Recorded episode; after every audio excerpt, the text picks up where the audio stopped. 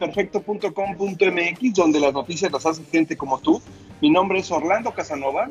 Estamos transmitiendo completamente en vivo desde Mascota, Jalisco, desde la Sierra Madre, 22 grados centígrados, hoy 26 de julio de este año 2021. Esto es Tiburón al Aire y hoy tenemos un gran invitado, una persona a la que, un profesional de la medicina que hemos estado lo quisimos tener y gracias a la generosidad y a su profesionalismo, hoy está aquí con nosotros en Tiburón al Aire.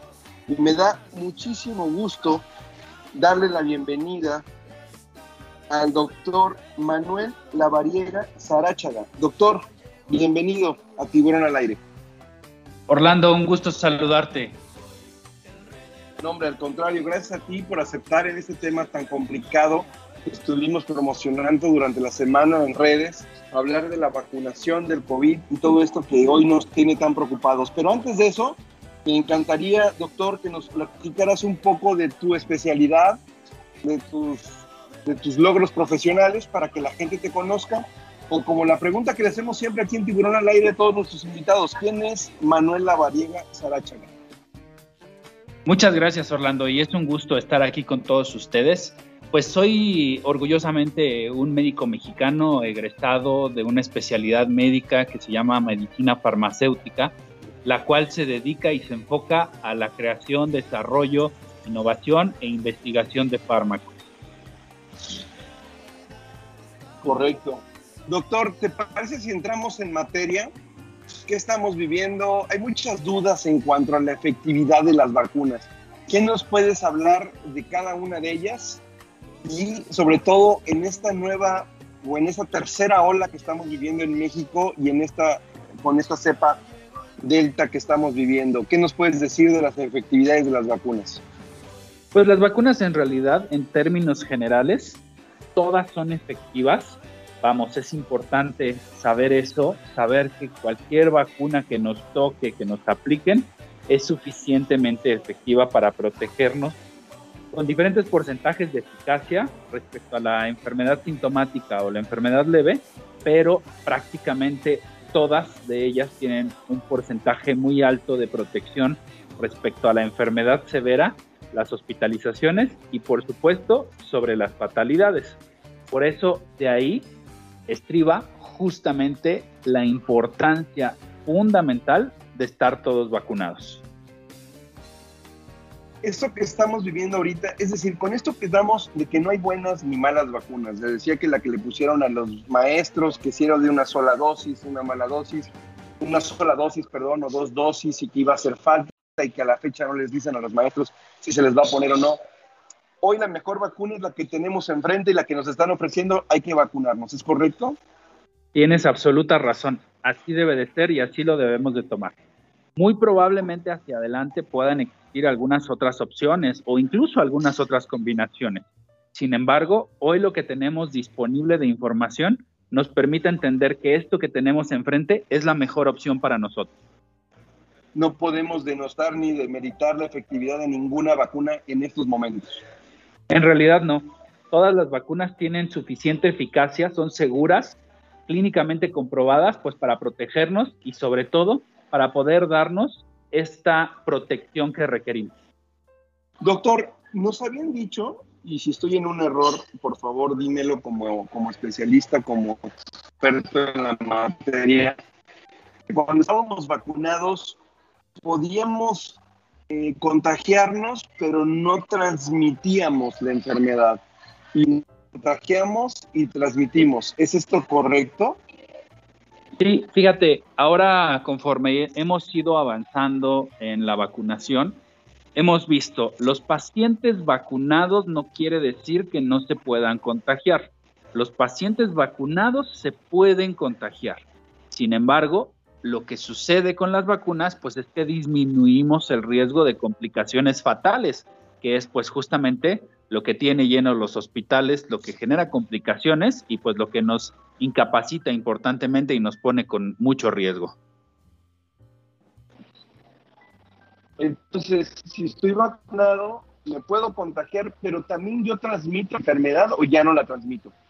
Sí, sí, claro, puedo transmitir enfermedad, por supuesto. Ok, correcto. Entonces hay que tener mucho cuidado porque al principio se hablaba de que con la vacunación se cortaba la cadena de contagios. Sí, al principio eso creíamos, pero ya hemos visto hoy, justo con todas estas mutaciones y con todas estas variantes del virus, que sí podemos transmitir la, enfermedad a pesar de estar vacunados a una persona, ya sea que esté vacunada y que pueda recibir esta variante, o bien alguna persona que no esté vacunada.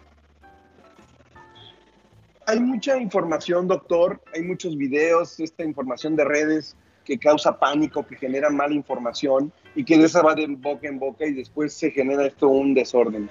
A ver, ¿cómo se transmite el virus coronavirus COVID-19? ¿Cómo se transmite? ¿Es aéreo? ¿Los tapetes sirven? ¿No sirven cubrebocas? ¿Cómo es la transmisión? ¿Cómo, si podemos hablar en términos coloquiales, cómo se transmite el virus? Prácticamente el 100% de los casos se da por una transmisión de gotas de saliva que tienen contacto con la mucosa de otro paciente, ya sea la mucosa de los ojos, la mucosa respiratoria, la mucosa oral. Entonces, si un paciente tiene el COVID, tose o estornuda, esas gotitas de saliva vuelan, llegan a otro paciente, a la mucosa respiratoria o a los ojos, por ejemplo, de otro paciente. Y ahí es donde inicia la cadena de transmisión.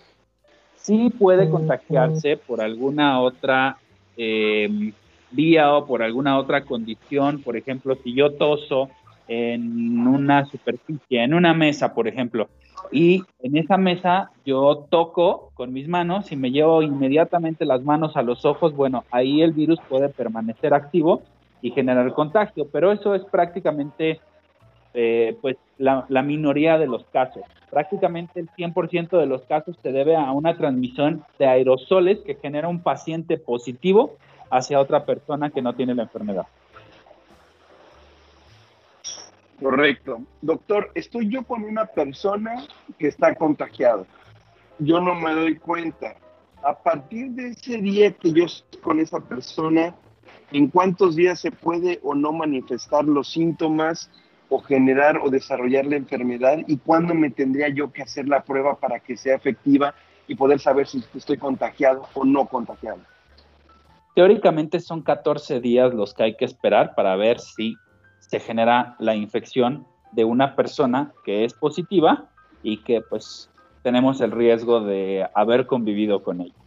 Pero lo que hemos visto, por ejemplo, con la variante Delta es que es mucho más contagiosa y prácticamente en tres o en cuatro días podemos presentar ya los síntomas. Entonces, si ponemos un periodo, vamos a decir que y tenemos contacto con una persona que tuvo COVID, podríamos estar pendientes de síntomas hacia los próximos días respecto a la variante Delta, 3, 4, 5 días o 14 días para poder confirmar alguna otra tipo de variante.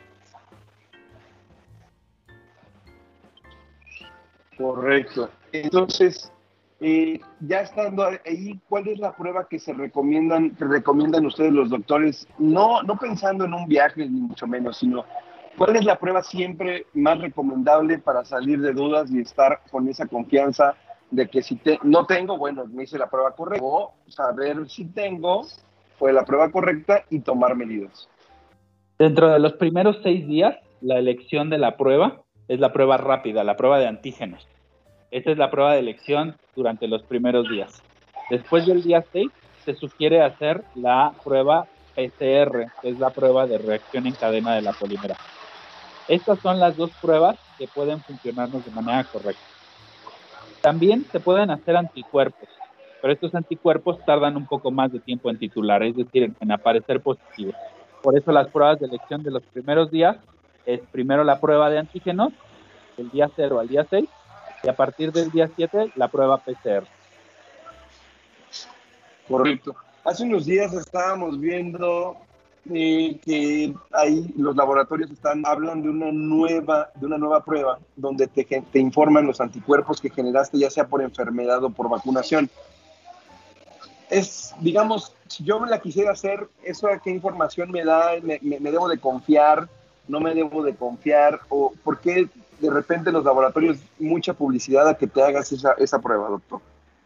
Bueno, esta prueba lo que te dice es si ya tienes, eh, vamos a decirlo en términos coloquiales, si ya generaste anticuerpos específicos después de la vacuna. Es una prueba que se llama anti-spike, es decir, eh, tiene, digamos, una, una espiga, una espinita del coronavirus en su estructura y lo que se busca pues es justamente que aparezca esta espinita dentro de la eh, reacción inmune de anticuerpos que nuestro cuerpo genera. Entonces esto es lo que se detecta con esta prueba. Y esta prueba pues lo que te dice es si ya generaste anticuerpos específicos contra el COVID, que bueno, la han comercializado para personas que ya han sido vacunadas y quieren conocer si ya tienen esta inmunidad correspondiente. Correcto. Eh, ya tenemos más de un año con, esta, con este virus. ¿Les podrías decir de manera coloquial, como experto, qué es lo que hace el coronavirus en nuestro cuerpo? Claro, pues coronavirus es un virus que tiene la característica de afectar principalmente a nuestros pulmones. Sin embargo, también genera daño en nuestros vasos sanguíneos. Es por eso que no solo afecta el tejido pulmonar, sino puede llegar a afectar también el tejido cardíaco, el tejido renal, incluso el tejido pancreático. Por eso es fundamental hacer un correcto diagnóstico y dar un tratamiento correcto, porque coronavirus es un virus que no solo afecta, como pensábamos antes, que era un, un virus respiratorio completamente, sino también lo que hemos visto es que es un virus que afecta al sistema vascular. Correcto. Después de la enfermedad, cuando, digamos, te curas, hemos, hemos visto y hemos escuchado de muchas secuelas. Ustedes como médicos y como especialistas, ¿cuáles son las más recurrentes que han estado observando, digamos, en la gente que logra salir de esta enfermedad? Sí, es, es correcto lo que mencionas. Eh, hay un síndrome descrito que se llama síndrome post-COVID. Este síndrome tiene características específicas relacionadas a más de 50 síntomas que pueden llegar a presentarse incluso hasta seis meses después de la infección aguda, de la infección activa. Lo más frecuente, y 8 de cada 10 pacientes con COVID o post-COVID lo presentan, lo más común es que queden con fatiga. Prácticamente el 60% de los pacientes quedan con fatiga. Sin embargo, hay algunos otros síntomas como el dolor de cabeza, como trastornos de la atención, como pérdida del cabello, como alteraciones del gusto, como ligera eh, sensación de dificultad para respirar, como dolor articular, como alteraciones en el olfato, tos, sudoración, dolor en el pecho, náusea, en fin, hay una gran serie de síntomas que los pacientes presentan. La mayoría de ellos gradualmente los va recuperando, gradualmente va disminuyendo esa sintomatología, pero puede ser que persistan hasta seis meses con estos síntomas y bueno, pues es lo que hay que dar seguimiento para evitar complicaciones. Correcto. Yo, yo hago mucho hincapié que hemos aprendido de alguna u otra manera a cuidarnos. Sin embargo, estamos en una tercera ola en México en la que pareciera que no. ¿Nos podrás recordar, doctor, qué es lo que tenemos que hacer, o más bien, cuáles son los primeros síntomas o con qué síntomas son los que tengo que o quedarme en mi casa y hablarle al doctor o salir corriendo al doctor? Es decir, ¿cómo podríamos dividirlo en primeros pasos, segundos pasos, tercer paso? ¿O cuáles son, digamos, esas escalas en las que yo debo de actuar con urgencia o no urgencia? Claro, es una excelente pregunta, Orlando, porque aquí hay que diferenciar realmente cuáles son los síntomas de complicaciones y cuáles son los síntomas que esperamos para un paciente con COVID. Regularmente las personas cuando presentan de inicio el proceso infeccioso, presentan síntomas que pueden ser leves, pueden ser moderados o pueden ser un poco intensos, pero que no ponen en riesgo su vida. Y estos síntomas pueden ser dolor de cabeza, dolor de oídos, dolor de garganta, ligera sensación de ardor en los ojos, congestión nasal, escurrimiento nasal, dolor articular, ligera sensación de opresión en el pecho, diarrea, dolor articular, dolor de músculos, dolor de huesos. Pueden incluso presentar fiebre de 40 grados centígrados y de predominio nocturno, sudoración intensa, escalofríos, diarrea, en fin, todos estos síntomas son síntomas que no van a complicar al paciente, son esperados cuando el proceso agudo está instalado. Sin embargo, hay tres síntomas que son muy importantes poder detectar y estos no aparecen en los primeros días, aparecen después de que todos estos síntomas ya se han presentado. Son tres, dificultad para respirar, dolor en el pecho y que saturen o que tengan una concentración de oxígeno menor al 90%. Si alguno de estos tres síntomas o alguno de estos tres que les dije o los tres se presentan, hablamos entonces de un proceso ya de complicación que requiere pues incluso la instauración de oxígeno suplementario para poder ventilar de mejor manera al paciente y pues también vigilar algunos datos de dificultad respiratoria. Correcto, entonces uno de esos tres ya ahí debemos de actuar. Doctor, ¿nos podrías, y, y, perdón por utilizar mucho el término, pero híjole, se dicen tantas cosas, pero de manera coloquial, ¿cómo podríamos entender qué es intubar a un paciente? Claro, los médicos intubamos a los pacientes cuando cumplen criterios de dificultad respiratoria, de insuficiencia respiratoria, es decir, que por sí solos no pueden respirar de manera correcta y por lo tanto están en riesgo para que su concentración de oxígeno en la sangre baje. Los sedamos con ciertos medicamentos, colocamos un tubo en la garganta y de esa manera los conectamos a un respirador artificial que les permite eh, tener el aporte suficiente de oxígeno hacia sus pulmones y hacia su cuerpo. Ese es el término de la intubación, ¿no? Ese es el concepto de intubación. Regularmente los pacientes permanecen con este tubo en la garganta en un promedio de 7 a 10 días para poder pues ventilarlos de manera correcta y esperando que en ese tiempo se recuperen. Correcto. Eh, si tú tendrías que decirnos ahorita qué son las medicinas, no, no, no hablo de automedicarnos, pero ¿cuáles son las, los medicamentos que tendríamos que tener de manera básica ya, además del oxímetro, y dime si es correcto o no, el oxímetro ya tenerlo en la casa porque es algo que tenemos que tener ya, así como empezamos a tener, o todos tenemos un termómetro, tener un oxímetro, ¿qué medicamentos o no medicamentos, y mejor hablar de un doctor? lo que quisiera yo es evitar que eh, el de boca en boca, sino que un experto nos diga qué es lo que tenemos que hacer y qué debemos tener en casa para evitar ese tipo de situaciones. Vamos a decir que podemos tener un kit de primeros auxilios para COVID, si tú me permites utilizar este término, ¿no? Perfecto. Buenísimo, pero buenísimo, doctor. Podemos tener un termómetro y podemos tener un oxímetro, como tú perfectamente bien lo comentaste, pero yo creo que valdría la pena que pudiéramos tener algún analgésico que nos pudiera disminuir la fiebre, que nos pudiera disminuir el dolor, que nos pudiera disminuir el malestar general, y no solo por el COVID, sino también por las reacciones que generan las vacunas. Que bueno, seguramente ahorita lo vamos a platicar, pero por ejemplo, pueden tener paracetamol, tabletas de 500 miligramos o de un gramo para poder disminuir los síntomas asociados al COVID. Regularmente, pues puede tomar una persona adulta con un peso de 50, 60, 70 kilos, gramo de paracetamol cada 8 horas, o incluso pueden tener ibuprofeno.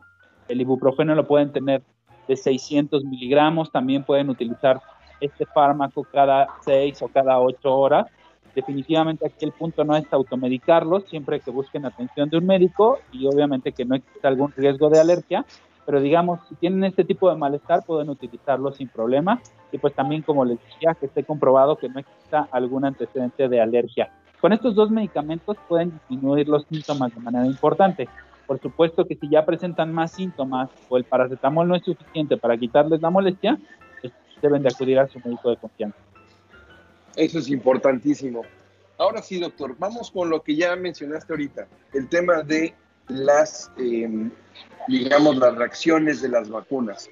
Se ha dicho mucho, y perdón que lo diga, pero no sé si es el tema correcto, pero hay mucha, vamos a llamarle para no ponerle otro nombre que sea más agresivo, hay mucho desconocimiento, hay mucha gente que todavía no se, o sea, así como hay gente que quiere vacunarse y no llega la vacuna, también hay gente que no se quiere vacunar porque dice que quién sabe qué nos ponen ahí, de repente vimos videos donde se ponían imanes en el brazo y que se quedaba pegado, eso no ayuda, sin duda alguna efectivamente vivimos un año en el que yo en lo personal veo que vivimos un avance en los laboratorios, en la tecnología, en los científicos. En un año, para mí es algo asombroso. Se desarrolla una vacuna que combate una enfermedad que ya lleva muchas muertes. Eso es algo asombroso. Y para, en mi caso, no dudamos ningún segundo y nos vacunamos. pero hay mucho desconocimiento. ¿Qué le dices a esa gente, doctor? Y ahorita hablamos después, y después de esto hablamos de las, este, digamos, reacciones de las vacunas. Pues yo creo que la invitación es a concientizar a toda la población a que puedan recibir su vacuna. Hay, como tú comentas, alguna resistencia de algunos grupos para poder aplicársela. Y pues definitivamente las vacunas que hoy tenemos disponibles, todas, sean las de Estados Unidos, sean las de Rusia, sean las chinas, son seguras, son eficaces, nos protegen de manera correcta y es realmente la puerta que tenemos de salida para esta pandemia. Mientras no estemos vacunados, no vamos a poder salir, no vamos a poder avanzar. Entonces, pues eso es justo, yo creo que el llamado para todos los que nos están escuchando, los que nos están pues justamente sintonizando ahora, invitarlos a que se vacunen. La única propuesta que tenemos hoy realmente suficiente es las vacunas. Correcto, doctor. Ahora sí, entremos con el tema de las reacciones de las vacunas. Eso también no ha ayudado del todo. Pero es, digamos, podemos decir que es normal que te pongas así como cuando nos ponía cualquier otra, la, de la influenza. Pues había, a mí en lo personal una vez me, me, me cayó de peso y me tumbó. Pues en esta seguramente no iba a ser la excepción, pero de repente como que también hay mucho desconocimiento. ¿Cuáles son los síntomas más comunes que has visto tú en cada una de las vacunas que se están aplicando? Tú lo has dicho justo ahora de manera correcta. Hay síntomas que se generan posterior a la aplicación de las vacunas y estos síntomas no son para la vacuna del COVID exclusivamente, son para todas las vacunas. Lo mismo para la vacuna del papiloma, la vacuna del tétanos, que cualquier otra vacuna que nos aplicamos. Y estos síntomas son síntomas leves, esperados, que pueden ser manejados, controlados de manera sintomática. Dolor en el sitio de aplicación, ligera aumento de la temperatura en el sitio también de la aplicación, dolor o pesantez en el brazo, dolor articular, fiebre, un cuadro parecido a un cuadro catarral con escurrimiento nasal, con congestión nasal, con dolor de cabeza, con ardor de ojos. Incluso se puede generar malestar en nuestro cuerpo, como si estuviéramos muy cansados. Pero estos síntomas, como te comentaba, no son exclusivos de la vacuna de COVID. Todas las vacunas pueden llegar a presentar este tipo de reacciones. Depende de la inmunidad de cada sujeto, de cada persona. Entonces, estos síntomas son esperados, son leves, no duran más de tres días, van disminuyendo gradualmente y tampoco pone en riesgo a la vida de la persona. Correcto. Vamos ahora con un tema que también ha estado muy en boga. El tema de la vacunación para menores o de gente de 12 años en adelante con la vacunación Pfizer. ¿Qué sabes de eso, doctor? ¿Y qué es lo que se ha dicho de la vacunación para menores o más bien mayores de 12 años y que únicamente ha sido la vacuna Pfizer? Porque se ha hablado de muchos eh, síntomas o consecuencias. Por ahí escuché que si es eh, una mujer puede quedar estéril. En fin, muchas cosas que se han dicho respecto a la vacunación para mayores de 12 años y que es la vacuna Pfizer que es la que se está aplicando. Sí, esto es un mito respecto a las condiciones que pudiera llegar a presentar de esterilidad. Es completamente falso. En Estados Unidos está aprobada la aplicación hacia personas mayores de 12 años ya está en proceso de revisión por la FDA eh, para poder vacunar a mayores de seis meses. Entonces, muy pronto vamos a poder tener ya noticias de los estudios clínicos que se están realizando en esta población. Y también la vacuna de Moderna ya en algunos días, en algunas semanas, va a ser aprobada también para poder aplicarse en mayores de 12 años. Entonces, estas vacunas Afortunadamente ya se han hecho estudios clínicos en este grupo de edad y serán autorizadas, como te comentaba, la de Pfizer para mayores de 6 meses y la de Moderna para mayores de 12 años. Y pues es una gran noticia en realidad. Esperemos que pronto en nuestro país también se comiencen a aplicar. México ya tiene la autorización también para aplicarse en niños mayores de 12 años. Entonces esperemos que pronto también los chiquitos de nuestro país pues, puedan ser vacunados para que también puedan regresar a clases, porque mientras los niños no estén vacunados, la cadena de transmisión va a continuar en este grupo de edad.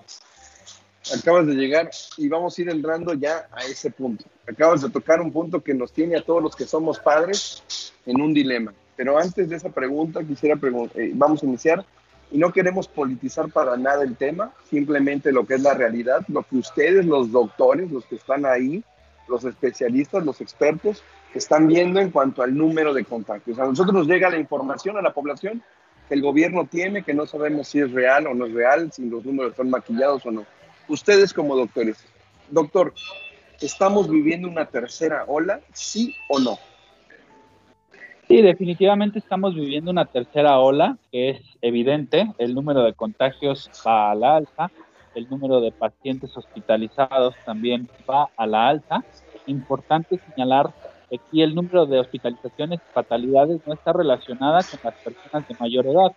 ¿Por qué? Pues porque ya están vacunadas. ¿Qué estamos viendo ahora? Es un patrón que ha cambiado. Antes los jóvenes estaban afuera de los hospitales esperando a que sus pacientes o familiares adultos o adultos mayores fueran egresados de los hospitales. Hoy lo que vemos es lo contrario. Hoy los papás o los abuelitos de algunas personas están afuera del hospital porque justamente los que están hospitalizados son las personas de 20 a 30 años. Entonces, por eso es fundamental estas actividades de vacunación y pues que estos grupos de edad de 20 a 30, de 30 a 40 por supuesto, los, los menores de 20 años sean vacunados a la brevedad posible. Entonces, vamos a reafirmar lo que decíamos en un principio. No nos demos, no, no, no demeritemos ninguna vacuna. Jóvenes de 18 en adelante, la que tengan enfrente, hay que ponérsela, ¿no? Hay que reiterar eso. Hay que recibirla y hay que aplicársela. Y felices por estar vacunados, porque esto es realmente lo que nos va a dar una buena eh, pues, opción para poder disminuir la posibilidad de complicaciones. Correcto, doctor. En tu punto de vista como profesional, reitero, sin politizar el asunto, porque eso no nos interesa aquí, ¿cuál es tu opinión de la, de, la forma y de, la, de, digamos, toda la metodología de la aplicación de la vacuna en México, si ha fallado o no ha fallado, si fue la estrategia correcta, primero los adultos mayores, quizá unos por ahí escuchaba yo, primero hubieran sido los jóvenes, porque a los que más difícil podemos tener encerrados, y la gente adulta sí se queda en casa. En fin, ¿cuál es tu opinión, doctor? Yo creo que existieron áreas de oportunidad importantes, todavía a la fecha existen áreas de oportunidad que eh, pues yo espero que se mejoren eh, de la manera más rápida, pues para poder tener vacunada a la población de manera efectiva, de manera rápida, cortar su edad, porque lo mismo se complica un paciente de 20, de 30 años que un paciente de 50 o 60 años. Entonces, por eso es importantísimo que la vacunación sea masiva, que la vacunación sea, pues obviamente, hacia toda la población, por supuesto, con el orden correspondiente, pero que permita tener una vacunación muy rápida, que permita tener una vacunación con dosis completas a la brevedad posible. Doctor, decías hace rato del regreso a clases. Por ahí tuvimos también la oportunidad de entrevistar aquí en Tiburón al Aire a una doctora y nos decía, al mover niños, movemos adultos. Hay todavía adultos que no están vacunados, ya ahorita ya es menos el porcentaje, podríamos pensarlo, pero ¿cuál es tu opinión de cuando se dicen o dicen las autoridades el próximo agosto regresamos sí o sí y no hay nada así, textual, no hay nada que impida el regreso a clases. ¿Cuál es tu opinión como, como doctor, como experto en el tema? Pues mira, desde el punto de vista científico te diría que definitivamente para que esto suceda y se disminuya de manera considerable el riesgo, los niños tienen que estar vacunados como padre de familia te puedo decir que yo prefiero que mis hijos pierdan un ciclo escolar a mandarlos a la escuela nuevamente. Entonces el riesgo, es decir, porque decían, lo que dicen las autoridades es, al estar vacunados, ya no hay riesgos, ya no hay temas que eviten el regreso a clases. Yo coincido contigo que el tema es en los menores. ¿Nos puedes platicar un poco cuál es el, el efecto que hay la vacuna con los niños, decían en un principio, nos decían que eran los principales transmisores, cuál es el efecto en los niños si se contagian, porque al principio decían, a ellos les da muy leve, pero hoy estamos viendo casos también ya de niños. ¿Nos puedes platicar un poco el tema en cuanto a los menores de edad? Eso es un punto muy importante. Los niños sí es cierto que generan síntomas más leves, pero lo que hemos visto hoy es que la variante Delta, que es la que está siendo predominante no solo en México, en todo el mundo, tiene un patrón de transmisión y de contagiosidad mucho más rápido. Entonces, por eso es muy importante favorecer la vacunación también en este grupo de edad, en los niños, porque finalmente también desarrollan complicaciones. Es cierto y es correcto que generan menos complicaciones que los adultos, porque los adultos tenemos más factor de riesgo para complicarnos, como puede ser la diabetes controlada, la hipertensión descontrolada, la obesidad. Pero finalmente los niños lo que hemos visto es que también les impacta de manera importante, pueden generar síndromes relacionados a complicaciones multisistémicas, es decir, de muchos órganos, de varios órganos, y eso pues nos pone en un riesgo latente para que se generen fatalidades y complicaciones relacionadas a decesos en los niños también. Por eso es fundamental que los niños también permanezcan vacunados, uno, para disminuir las complicaciones, pero dos, también para disminuir, como estábamos hace un momento, no quiere decir que si estén vacunados no se van a contagiar, pero sí disminuimos de manera importante la posibilidad de transmisión.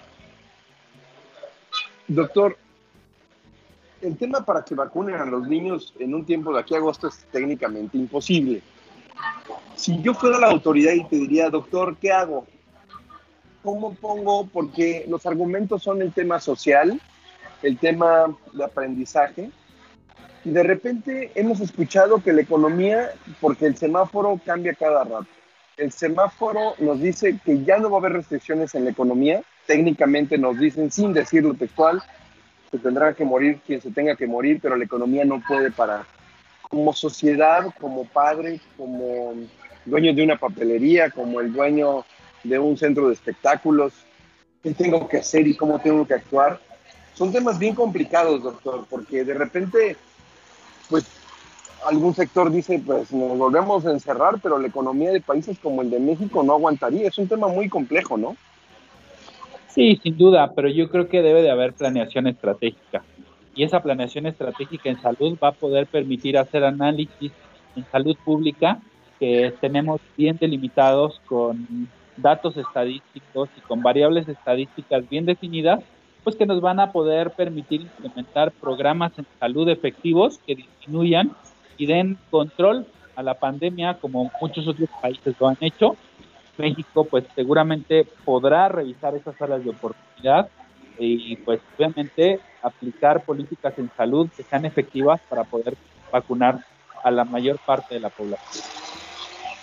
Doctor, si tuviéramos que hablar de lo que es lo que fue el COVID-19 y lo que hablamos hoy de las nuevas variantes, la variante Delta, cuáles son las principales distinciones entre una y otra y por qué nos tenemos que cuidar más en esta ocasión y cuáles son, digamos, si nos puedes decir si también, si estamos vacunados con cada una de las vacunas que hoy conocemos, si estamos cubiertos también con esta, con estas, con esta variante.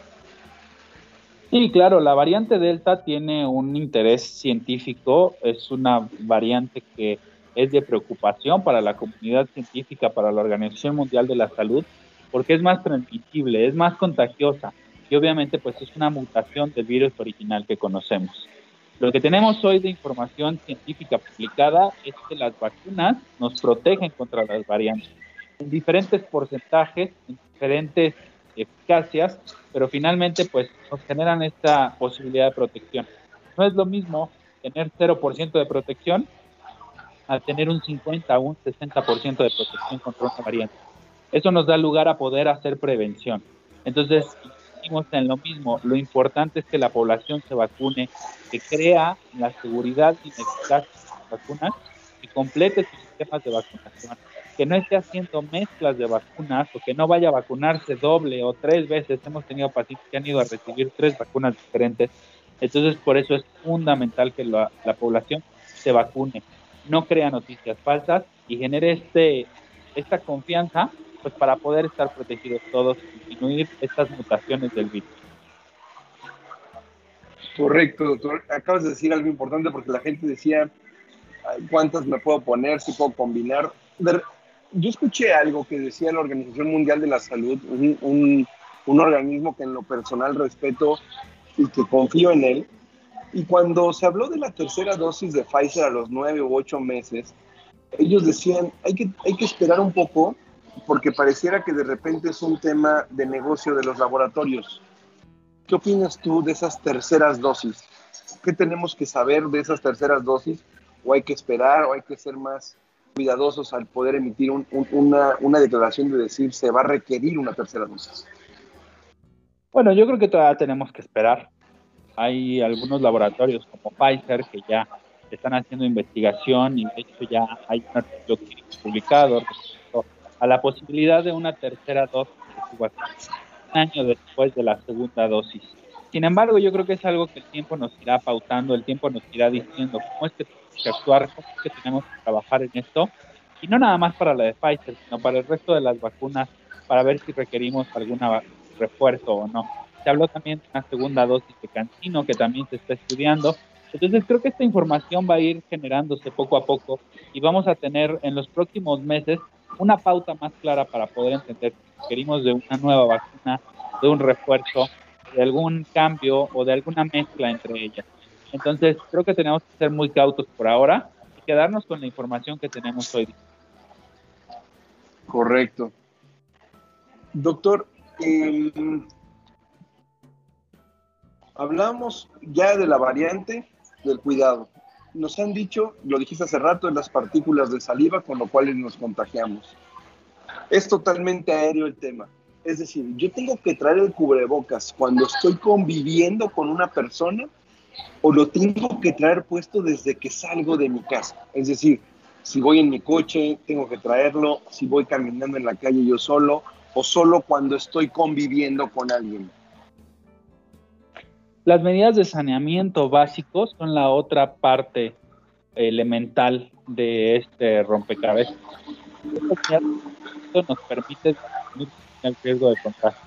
El lavado de manos constante con agua y con jabón, el uso de alcohol en gel, la ventilación de las habitaciones en donde nos encontramos, el distanciamiento entre personas, el evitar lugares con una concentración importante de afluencia y el cubrebocas es la herramienta más importante. Si yo voy en el carro solo y voy manejando, pues tal vez no es necesario que utilice el cubrebocas porque voy yo solo. Pero si ya existe alguna otra persona a menos de dos metros de mí, necesito utilizar el cubrebocas porque yo no sé si tenga COVID o no. Correcto. Ahora, ¿qué nos puedes decir del el tema de los túneles sanitizantes, de los tapetes, de todo esto que salió en un principio?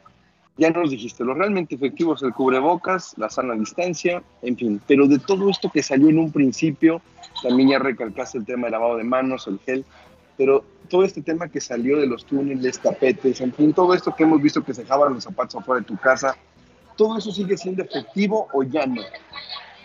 Bueno, en realidad lo que hemos visto es que es poco probable que podamos contagiarnos de esta manera. Entonces, en realidad los tapetes sanitizantes, eh, todas estas sanitizaciones cuando llegamos a un lugar y que nos sanitizan, realmente pues no son eh, una medida tan funcional, porque finalmente la manera por la cual se transmite el coronavirus es por los aerosoles que desprendemos, por las gotitas, las micropartículas que generamos eh, al toser o al estornudar. De hecho, ahora esto está cambiando. Lo que vamos a utilizar hacia adelante van a ser medidores de dióxido de carbono, de CO2, para poder hacer las mediciones en los lugares en donde nos encontramos. Si existe una concentración de CO2 aumentada en el lugar en donde estamos, pensamos en que hay una mayor exhalación de las personas y eso genera riesgo de contagios. Y también los filtros de aire, los filtros EPA van a ser suficientes para poder, digamos, estar reciclando el aire y poder limpiarlo para también disminuir el riesgo de transmisión de estas partículas hacia la vía respiratoria de las diferentes personas que estén en un lugar.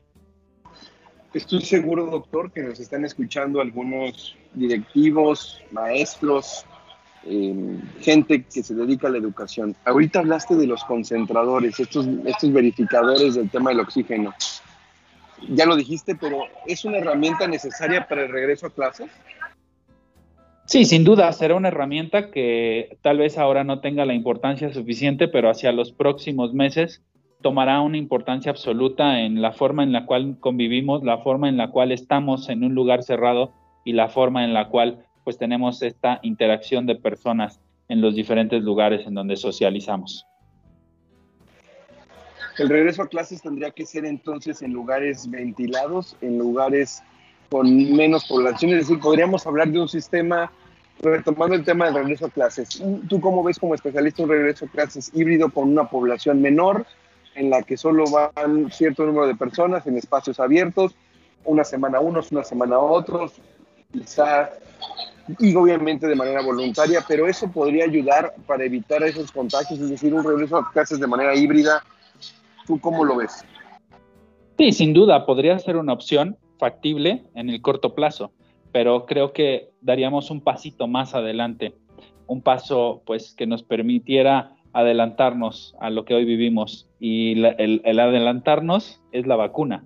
Por ejemplo, en Estados Unidos o en algunos países en Europa han regresado a clases con la distancia correspondiente, con eh, ventilación de estas habitaciones, con filtros EPA, con medidores de CO2 pero también lo importante es que ya los niños están ahí vacunados, entonces esto disminuye muchísimo la posibilidad de contagios y obviamente de complicaciones. Doctor, sin ser alarmista, ¿tenemos que estar preocupados ahorita en México por lo que estamos viviendo? Yo creo que tenemos que estar más que preocupados, ocupados en hacer estas medidas de saneamiento básico y en estar pendientes de dónde son los centros donde podamos ir a vacunarnos, de las fechas para nuestras vacunas, de estar haciendo estas medidas de saneamiento básico y de estar también pendientes de síntomas para poder identificar síntomas de manera temprana y no recibir atención médica de manera tardía. Doctor, vimos hace poco en Estados Unidos, vi la noticia de que es muy probable que nuevamente regrese el uso obligatorio del cubrebocas. ¿Qué opinas al respecto?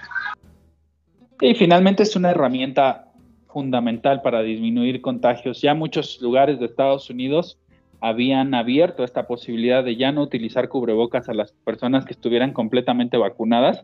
Sin embargo, pues bueno, ante las mutaciones del virus se han tenido que tomar algunas medidas de reactivación de uso de estos dispositivos eh, faciales, pero sin duda pues sigue siendo nuestra herramienta más poderosa para poder disminuir estos riesgos de contagio, esta exposición a estas micropartículas de saliva o estos aerosoles y también pues el poder estar, digamos, con plena seguridad de que al traer el cubrebocas vamos a poder hacer esta disminución de riesgos. Doctor, ¿crees que lleguemos, eh, ahorita vemos más número de contagios que de muertes, ¿no? Y eso es con lo que se escuda el gobierno para hablar de que no debemos de preocuparnos, pero vemos que los, los contagios siguen subiendo, vemos los centros donde están las pruebas gratis que se están agotando, pero también vemos mucha gente que ya no usa el cubrebocas. Entonces, ¿crees tú que lleguemos otra vez a esos números fatales de muertes de mexicanos con lo que estamos viviendo hoy y cómo lo estamos viviendo hoy los mexicanos? Tal vez de muertes no, sin duda el número de contagios sí ha ido en aumento. Hace justamente una semana tuvimos un día de muchísimos contagios, fue el segundo día de más contagios registrados en nuestro país prácticamente equiparable a la segunda ola de la pandemia. Entonces, lo que ha hecho una diferencia, pues es que ya las personas están vacunadas y eso pues nos ha disminuido mucho la mortalidad en nuestro país, pero pues como comentábamos hace un momento, lo que estamos viendo hoy son personas contagiadas de menor edad, son personas que están contagiadas pero no están vacunadas y que pues cuando se contagian solicitan la aplicación de su vacuna pero pues bueno, ya están muy complicadas y ahí es donde pues crean conciencia de haberse vacunado previamente. Doctor, siempre le hago esta pregunta a nuestros invitados y voy a salir un poquito del tema y ahorita regresamos, ya estamos entrando a la recta final. Yo me dedico a dar clases también a nivel preparatoria y me gusta mucho dirigirme a los jóvenes porque creo que ahí está el verdadero cambio de este país. ¿Qué le dices hoy a ese joven que acabó la preparatoria en línea y que quiere dedicarse a la medicina y que encontró en esta pandemia esa motivación por ayudar y curar gente y curar vidas. ¿Qué le dices a esos jóvenes con esas ilusiones para trabajar en, en ese tema? Pues yo creo que es una carrera de mucha vocación, es una carrera de mucha fuerza física, es una carrera de mucha tolerancia para poder llegar primero a ser médico general, después a ser médico especialista o a investigador o, cualquier otra rama de la medicina. Motivarlos a que si realmente esa es su pasión, si realmente pues ese es su gusto, motivarlos, si realmente ese es su deseo, que se esfuercen al máximo porque pues aquí en medicina, no eh, sin demeritar obviamente otras carreras u otras profesiones, pero aquí trabajamos con lo más valioso de todas las personas, con lo más valioso de cada individuo, que es su cuerpo y su salud. Entonces, es por eso importante que siempre los médicos estemos bien preparados, estemos eh, bien capacitados, tengamos obviamente todas las certificaciones correspondientes, pues para que se traduzca en una atención médica de excelencia y en realmente opciones para poder mejorar la calidad de vida de todos nuestros pacientes. En lo personal siempre lo he dicho, para mí merecen todo mi respeto a los doctores, los maestros, verdaderas profesiones que son apostolados. Doctor, ahora un mensaje a la población en general, a México, en lo que estamos viviendo. Hay muchas personas que han perdido familiares, que han perdido negocios, que han perdido algo. Y hoy hay mucho miedo. Hay mucho miedo porque mm, y también hay mucha gente que de repente no la cree hasta que la tiene enfrente, la enfermedad. Pero ¿qué le dices a la población en general respecto a esta tercera ola, esta pandemia? Y esto que quisiéramos ya despertar y vivir una vida normal y saber si vamos a poder algún día, de acuerdo a tu experiencia, poder tener ya una vida normal como la conocíamos o qué es lo que no vamos a volver a tener como antes lo teníamos?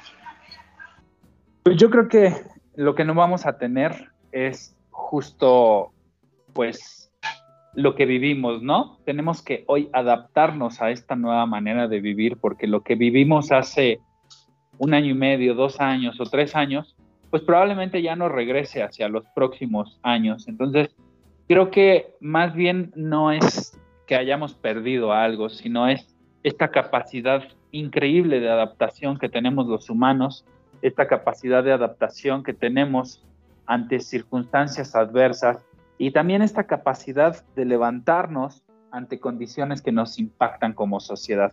Entonces creo que sobre ese argumento pues tenemos que ir entendiendo que ahora vivimos de una manera diferente en donde tenemos que ser más cuidadosos en cómo socializamos, en cómo convivimos, en cómo lavamos nuestras manos, en cómo utilizamos un cubrebocas, en cómo tenemos que vacunarnos y en cómo pues tenemos que organizarnos para poder regresar a nuestras actividades.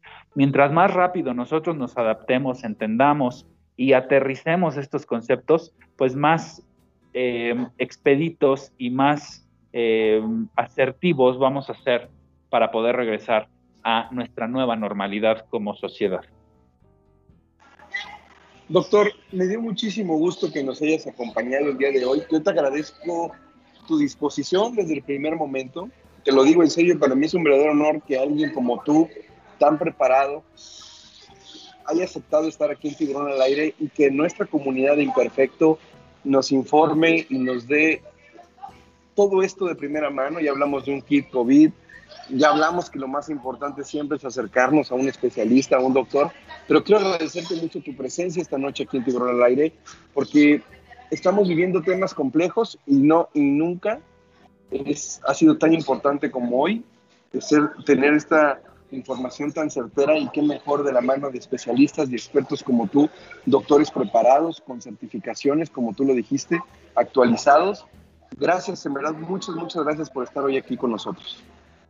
Al contrario, gracias a ti por la invitación, gracias a todo tu público por estar conectado, por escucharme, por escucharte a ti y sobre todo, pues felicidades por hacer que estas noticias que realmente son verificadas, información científica que tienen sustento médico, pues llegue a todos y sobre todo, pues que informe a la población para que omitan estos mitos que estamos llenos de estas fake news, estas noticias falsas y pues que lejos de ayudarnos nos generan más miedo, nos infunden más inseguridad y también pues nos generan algunas situaciones de desconfianza para poder hacer actividades que pues van a impactar a nuestra salud y que incluso pues nos podrían costar la vida. Entonces, por eso es fundamental que programas como el tuyo den de primera mano esta información a toda la gente. Gracias de verdad por la oportunidad y yo estoy a sus órdenes para lo que requieran. Por supuesto, para todo tu programa también. Lo que ustedes necesiten, con todo gusto colaboramos. Muchas gracias, doctor. ¿Nos podrías dar tu información, tus redes, algún número de teléfono, correo electrónico, en fin, todo? Si alguien te quiere contactar, dónde estás físicamente, en fin, todo lo que pudiera surgir en este momento que alguien te quiera contactar. Claro que sí, pues bueno, yo me encuentro en la Ciudad de México. Pueden visitar mi página web www.manuel-medio-lavariegasarachaga.com.mx. Ahí tenemos mucha información que es de interés, no solo de COVID, sino de muchas otras enfermedades. Y pueden encontrarme también en mis redes sociales como DR, como doctor abreviado, DR Lavariega Sarachaga. Ahí me encuentran en todas las redes sociales para poder estar en comunicación expedita y pues obviamente eh, ponerme las órdenes de todo tu público para cualquier duda, para cualquier pregunta, para cualquier comentario o también para cualquier inquietud, porque finalmente también nuestra labor como médico no es solo dar consulta y explorar pacientes, sino también a veces es escuchar las dudas que la gente tiene y poder explicarle un poquito de lo que se trata de estos temas a veces que son tan complejos de entender. Yo os quiero invitar a que sigan las redes del doctor, la verdad es que son bastante, nos dan mucha información, información certera, que eso es lo que más nos hace falta. Por favor, sigan al doctor, no se van a arrepentir y gracias doctor por haber sido parte y dejamos la puerta abierta para una segunda invitación, si lo permites, y te la pasaste también como nosotros esta noche. Será un gusto estar en colaboración y estar en contacto. Por supuesto que estoy a sus órdenes para cualquier tema de salud que quieran platicar y pues te agradezco mucho la oportunidad, el espacio y la confianza para poder platicar de manera tan interesante, tan fluida y pues literal como si estuviéramos tomando un café a la distancia y que la gente nos estuviera escuchando pues para hacer una plática grupal.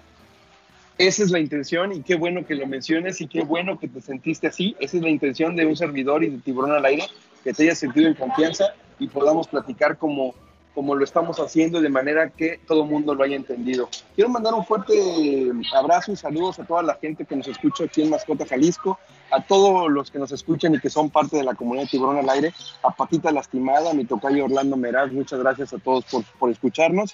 Y llegó el momento, doctor, en el que te conviertes en el locutor de Tiburón al Aire, así que presenta la canción que escogiste para esta noche. Claro que sí, Orlando. Será un gusto para mí. Pues los dejo aquí con una canción que para mí es muy importante. Me gusta mucho, la disfruto mucho. Me hace recordar muchos momentos que viví con mi esposa cuando le pedí matrimonio y pues les dejo a todos ustedes la canción de Alicia aquí. Se llama Empire State of Mind. Espero que la disfruten tal como yo la disfruto cada vez que la escucho y pues con esto puedan tener una gran noche. Muchísimas gracias, doctor. Un fuerte abrazo y gracias a todos los que nos escucharon. Esto fue Tiburón al Aire. Mi nombre es Orlando Casanova. Hay que seguir cuidándonos. Lo dijo el doctor. Es un experto, es un doctor que ya es de casa. Me permito decirlo así, doctor. Esta es tu casa, Tiburón al Aire. Así que si nos escucharon, fueron parte de un gran momento. Gracias y buenas noches. Hasta la próxima.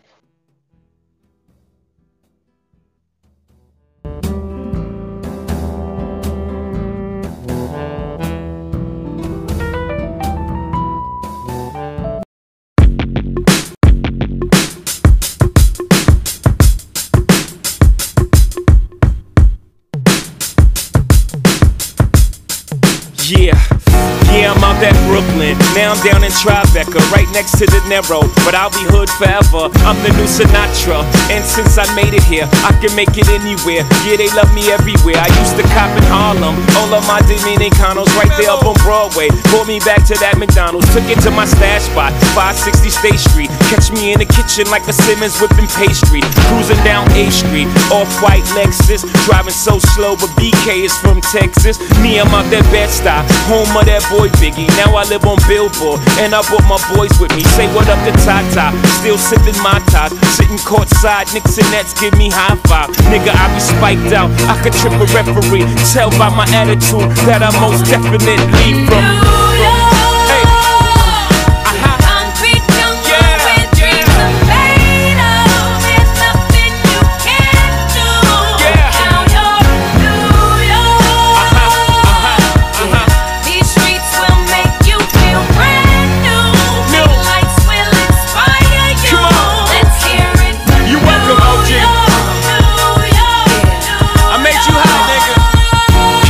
suerte. X with OG at a Yankee game. Shit, I made the Yankee hat more famous than the Yankee can. You should know I bleed blue, but I ain't a crypto. But I got a gang of niggas walking with my click though. Welcome to the melting pot. Corners where we selling rock. Africa been by the shit. Home of the hip hop. Yellow cap, gypsy cap, dollar cap, holla back. For foreigners, it ain't fair. They act like they forgot how to act. Eight million stories out there in the naked city. It's a pity half of y'all won't make it. Me, I got a plug special ed, I got it made. If Jesus paying LeBron, I'm paying Dwayne Wade. Three dice CeeLo, three card Marley. Labor Day parade, rest in peace, Bob Marley. Statue of Liberty, long live the World Trade, long live the King, yo. I'm from the Empire State. That's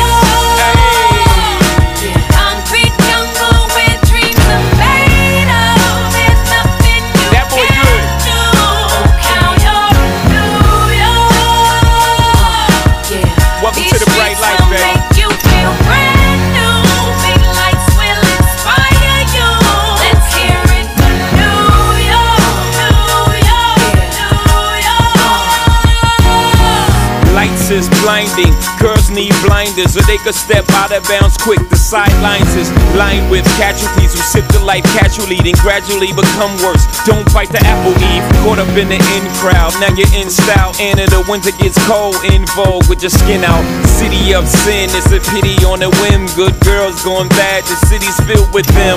Mommy took a bus trip, now she got a bust out. Everybody ride her, just like a bus route. Hail Mary to the city, you're a virgin. And Jesus can't save you, life starts when the church in.